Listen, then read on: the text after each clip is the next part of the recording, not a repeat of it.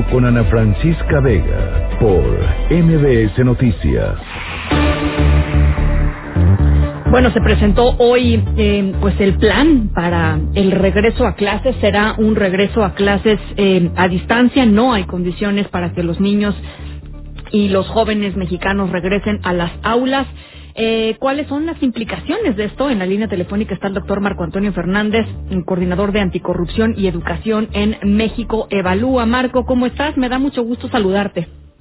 Hola Ana Francisca, muy buenas tardes. Este, el gusto eh, de platicar contigo y con tu auditorio sobre este tema fundamental. A ver, ya habíamos hablado hace unos meses cuando estábamos, este, pues en pleno confinamiento con los niños eh, trabajando eh, en línea eh, o con un poquito de, de, algunas horas, pues a través de la televisión, también con algunos programas educativos, de los de los retos inmensos que esto implicaba. se presenta hoy este nuevo plan. ¿Cuál es tu, tu a, reserva de que vayamos viendo, por supuesto, los detalles que nos van a ir contando eh, este, en los próximos días. ¿Cuál es tu, tu, tu, reacción de bote pronto de, pues, de esta decisión del gobierno federal? Mira, por un lado, hay una parte positiva en el sentido de reconocer que el secretario anuncia una, una decisión que me parece totalmente responsable, como es el afirmar que no hay las condiciones para poder regresar en estos momentos de manera presencial al aula. Este es bueno que reconozca eh, la labor de los papás, de los docentes para poder dar continuidad en los estudios eh, de los chicos en estas circunstancias eh, tan complicadas como las que estamos viviendo por la pandemia. Sin embargo, eh, pues la verdad sí tengo una serie de preocupaciones porque ni en la conferencia de la mañana ni en la que ocurrió hace unos minutos eh, por la tarde el secretario logra contestar pues las preguntas que desde mi punto de vista son básicas. Son muchas dudas que están detrás de las inquietudes de los papás, de los alumnos, de los docentes en estos momentos. Y uno esperaría que en esas circunstancias la autoridad pudiera aprovechar eh, pues los espacios que tiene para comunicarse con la comunidad educativa y poder aclarar esas dudas. La más básica, que eh, pues no contestó en la mañana y que ahora le, le preguntan explícitamente tu compañera de Animal Político, Nayeli Roldán, ¿qué van a hacer las mamás o los papás que empiezan ya a trabajar y que están haciéndolo de manera presencial para poder acompañar a los chicos de cara a esta estrategia de, de educación a la distancia? Y el secretario, este, pues dice que, que el fin de semana van a tener un acuerdo para ver de qué manera pueden ayudar a las mamás eh, ante este reto.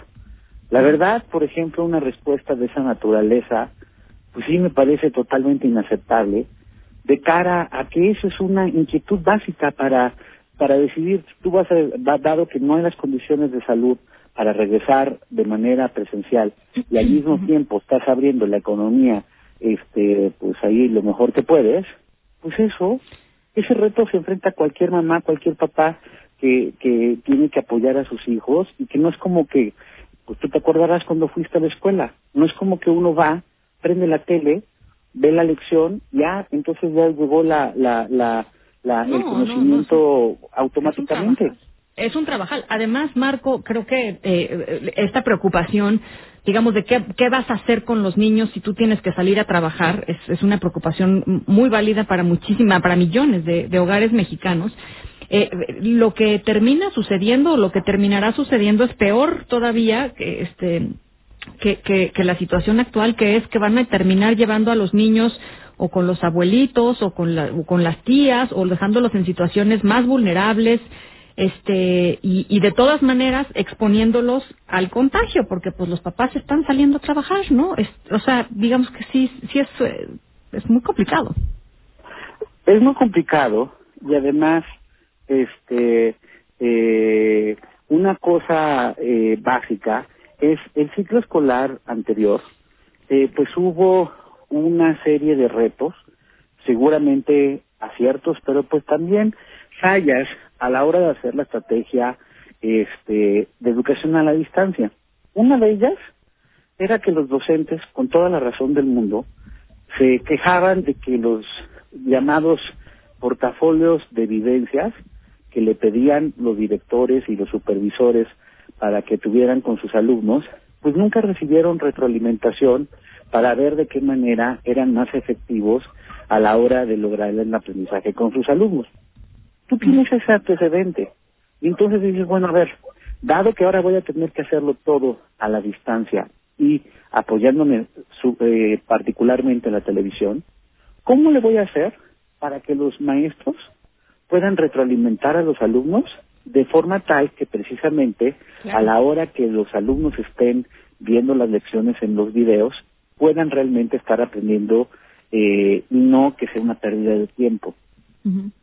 ¿Qué vamos a hacer con un problema pues muy preocupante que ya reportaban muchos directores este eh, de distintos planteles y que pues está agravando como es el abandono escolar tanto por razones económicas, académicas e incluso socioemocionales.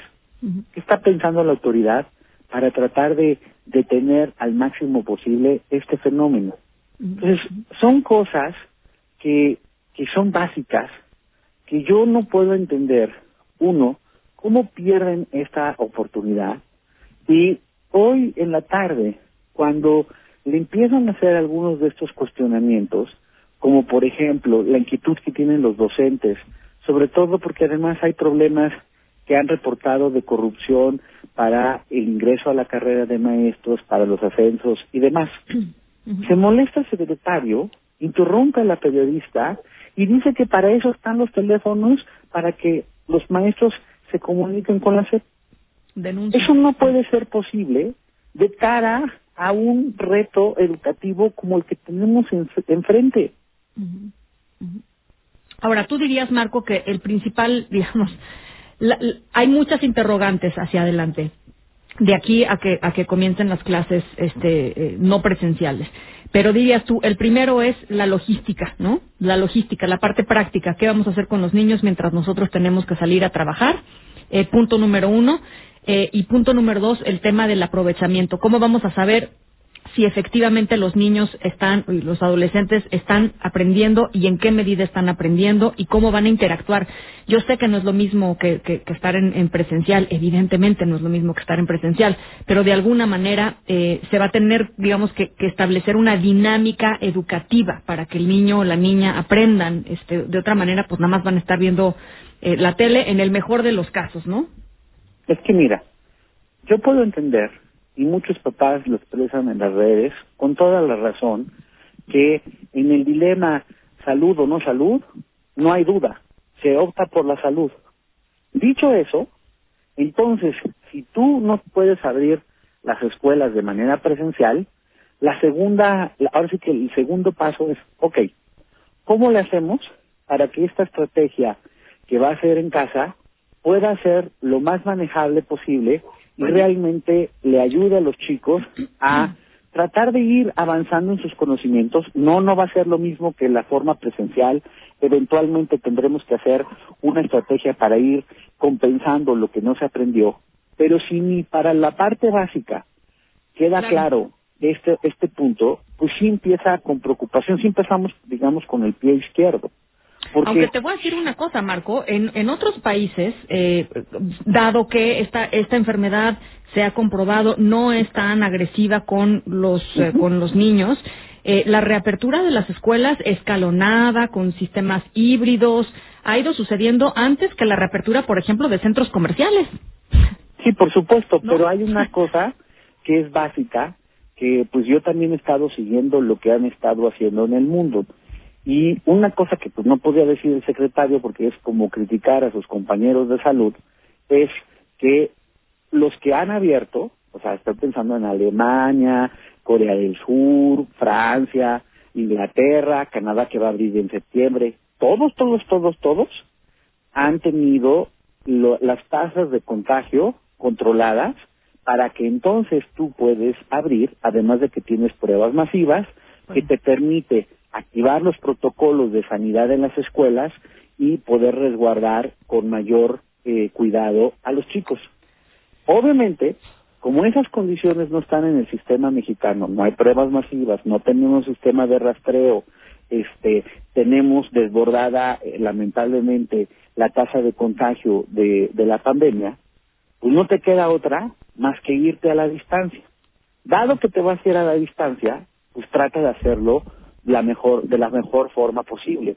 No que hoy pareciera, con toda franqueza, que de repente pues, pues nada más apelan a la buena intención, a echarle porras a los maestros, a los papás, pero pues tener claridad sobre las cuestiones básicas para que realmente eh, las afectaciones educativas del tsunami que ya tenemos encima en materia educativa sean lo menos dolorosas posibles, eso sigue eh, en ausencia. Y yo lo platicaba con tus compañeros en distintos medios. Yo puedo entender que no todo se puede responder a la primera, pero tú sabes como comunicadora los básicos, tus mensajes que tienen que ser centrales, sobre todo porque esta es tu primera rueda de prensa para empezar a clarificar las dudas de los papás, de los docentes, de los alumnos. No puedes perder esa oportunidad y peor, dices que vas a tener entonces 20 ruedas de prensa, una diaria de aquí al 24 que empiecen clases y a la primera que tienes, que es hoy en la tarde, vuelves a fallar la prueba, vuelves a no a contestar las preguntas básicas y hasta te enojas cuando te aprietan, este, en este caso Nayeli Rodán de Animal Político, sobre qué van a hacer con las mamás, por ejemplo, qué van a hacer con los docentes, que aprendieron de, de, de las cosas que no se hicieron correctamente el ciclo escolar anterior, pues así no se va a poder.